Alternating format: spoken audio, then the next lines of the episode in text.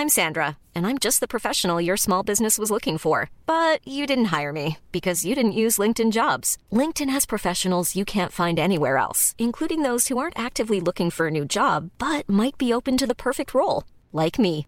In a given month, over 70% of LinkedIn users don't visit other leading job sites. So if you're not looking on LinkedIn, you'll miss out on great candidates like Sandra. Start hiring professionals like a professional. Post your free job on linkedin.com/people today. Durante los últimos días hemos escuchado que los delitos de odio por orientación sexual o identidad de género se están disparando dentro de nuestro país. ¿Pero es realmente así? Veámoslo.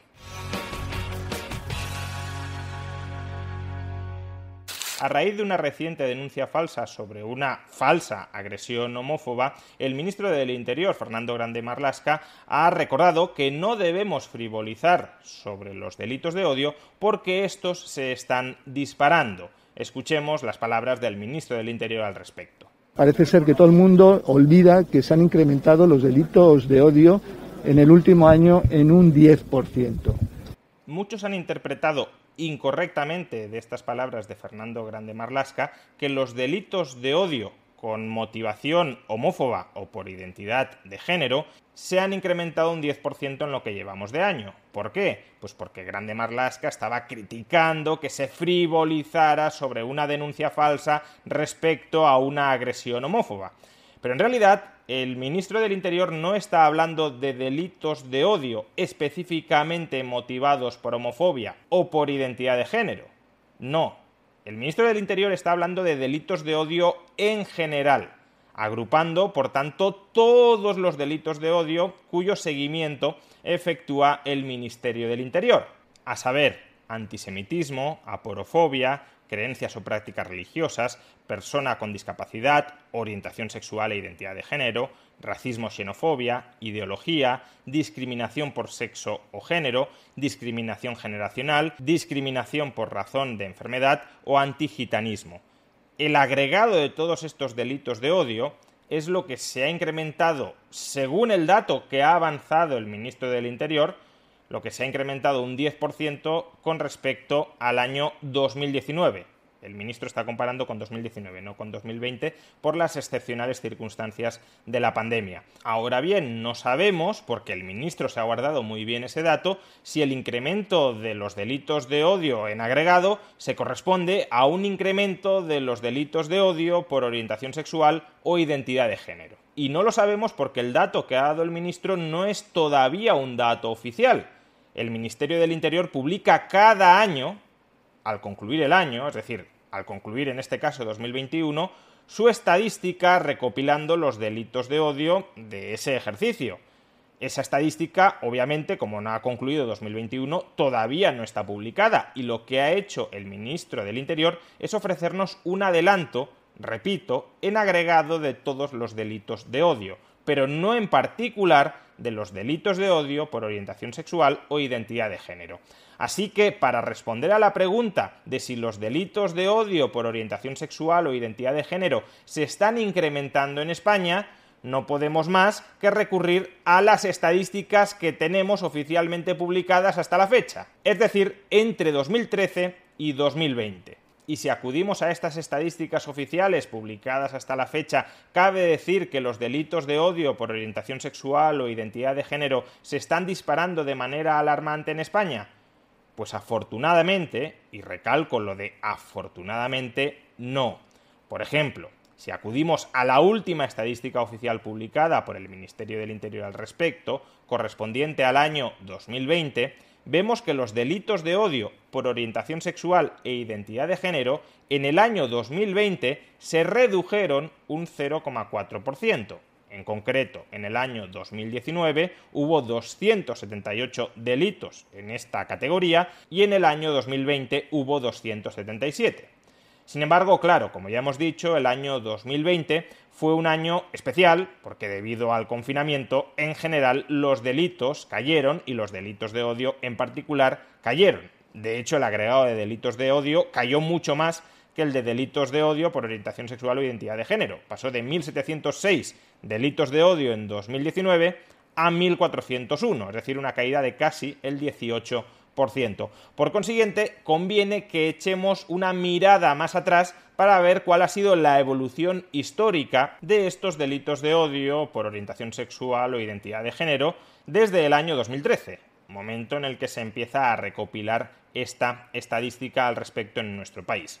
Pues bien, en el siguiente gráfico, cortesía de Neutral, donde se recopilan, donde se ilustran los datos oficiales del Ministerio del Interior, vemos que los delitos de odio por orientación sexual e identidad de género oscilaban entre los 450 y 500 al año en 2013 y 2014 y desde entonces han caído para estabilizarse a partir del año 2017 entre los 250 y los 280 estas son las cifras que se han mantenido en el año 2017, 2018, 2019 y 2020.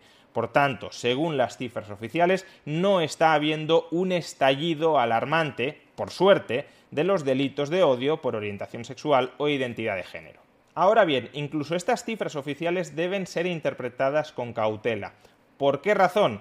Pues esencialmente porque lo que recopilan, lo que recogen las estadísticas oficiales son los hechos conocidos por las autoridades estatales. Es decir, que si hay delitos de odio que no llegan a ser conocidos, por ejemplo, porque no hay denuncia por parte de las autoridades estatales, esos delitos de odio por orientación sexual o identidad de género no aparecen en las estadísticas oficiales. O dicho de otra manera, en realidad hay más delitos de odio por orientación sexual o identidad de género de los que aparecen recopilados en las estadísticas oficiales. ¿Cuántos más? ¿Cuán importante es en España la infradenuncia? Es decir, que los afectados, las víctimas por estos delitos no estén denunciando. Pues según la encuesta que ha elaborado el Ministerio del Interior en el año 2021, el 87% de personas que son víctimas de estos delitos no denuncian. La muestra de esta encuesta es muy pequeña, por tanto quizá el porcentaje sea exagerado, pero imaginemos que no es un 87, sino un 70 o un 60%. Lo que esto significa es que si cada vez se denuncian más delitos de odio por orientación sexual e identidad de género, lo normal es que la cifra de estos delitos en las estadísticas oficiales esté creciendo. Si cada vez se denunciaran menos delitos de odio por orientación sexual o identidad de género, lo normal sería que estas cifras se estuvieran reduciendo en las estadísticas oficiales. Por tanto, realmente para conocer si los delitos de odio por orientación sexual e identidad de género están aumentando o se están reduciendo en España, no basta con acudir a las estadísticas oficiales. Deberíamos corregir los datos de las estadísticas oficiales en función del porcentaje de estos delitos que están siendo denunciados. Y por desgracia no tenemos este dato disponible. Ahora bien, cabe pensar que en los últimos años el porcentaje de delitos de odio por orientación sexual o identidad de género que han sido denunciados habrá caído? Más bien cabe esperar, cabe suponer todo lo contrario, que cada vez se denuncia un mayor porcentaje de estos delitos. Justamente la creciente visibilización de este problema, justamente las campañas institucionales para visibilizar, para concienciar de este problema, deberían estar consiguiendo todo lo opuesto. Es decir, que cada vez más víctimas de delitos de odio por orientación sexual o identidad de género se lancen a denunciar.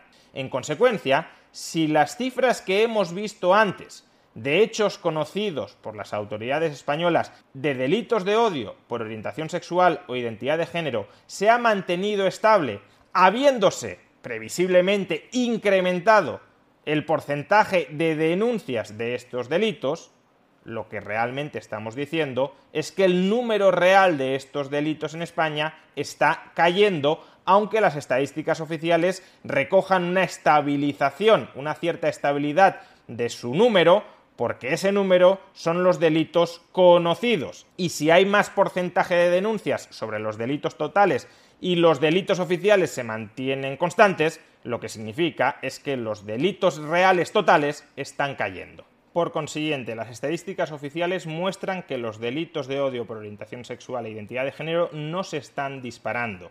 Y además, cabe suponer que si el porcentaje de estos delitos que están siendo denunciados se ha incrementado, la conclusión ha de ser que los delitos de odio por orientación sexual e identidad de género se están reduciendo, afortunadamente, en nuestro país. Con todo, es verdad que esta última conclusión es una conclusión simplemente intuitiva, porque no tenemos datos que acrediten que cada vez se está denunciando un mayor porcentaje de este tipo de delitos. Pero precisamente, si las estadísticas oficiales no dicen que los delitos de odio por orientación sexual e identidad de género se estén disparando, y si además la intuición, el sentido común de lo que habrá sucedido con el porcentaje de denuncias nos indica que estos delitos se deben de estar reduciendo, ¿qué sentido tiene que se esté lanzando a la opinión pública con absoluta seguridad, con absoluta certeza, que los delitos de odio por orientación sexual e identidad de género se están disparando alarmantemente dentro de nuestro país? Es más, ¿qué sentido tiene que se vincule ese supuesto, porque no parece que haya sido así, ese supuesto incremento de los delitos de odio por orientación sexual e identidad de género, ¿qué sentido tiene que se vincule ese falso fenómeno a un determinado partido político. Dicho de otra manera, aunque fuera cierto que estuvieran aumentando los delitos de odio por esta categoría, por este concepto, ¿cómo sabemos que se debe eso a la aparición en la escena política de Vox? ¿Qué estudio está respaldando esa acusación tan grave? Es decir, si ya es dudoso que estén aumentando los delitos de odio por este concepto, más bien parece que se están estabilizando o reduciendo, lo que ya es abracadabrante es que se culpe de ese inexistente fenómeno a un partido político sin tener ningún tipo de evidencia más allá de lo que a una determinada ideología le gustaría que estuviese sucediendo, esto es, que le pudiéramos estar echando las culpas a Vox del estallido de los delitos de odio por orientación sexual e identidad de género, más allá de ese prejuicio ideológico de una determinada corriente política, no tenemos ningún tipo de evidencia que vincule ese inexistente estallido de los delitos de odio por orientación sexual e identidad de género a Vox. Eso, señores políticos, sí es frivolizar sobre los delitos de odio por orientación sexual e identidad de género. Eso sí es instrumentalizar políticamente a las víctimas de esos delitos de odio contra una determinada formación política, porque lo que cuenta es desgastar a esa formación política o a los aledaños de esa formación política para mantenerte tú en el poder, para seguir capitalizando electoralmente ese discurso falaz, olvidándose de los verdaderos perjudicados, de las verdaderas víctimas de esos delitos de odio. A esas víctimas no se las está tratando como fines, que merezcan de una reparación frente al daño que han sufrido. Se las está tratando como medios, como instrumentos para una repugnante refriega política. En definitiva, sí, tal como señala el liberalismo, sigamos promoviendo el respeto hacia todos los diversos estilos de vida de las personas. Y dentro de ese respeto, también debemos incluir no instrumentalizar políticamente los dramas humanos que, por desgracia, y recalco lo de por desgracia, porque en ocasiones parece que esos dramas humanos son una suerte electoralista para algunos partidos políticos,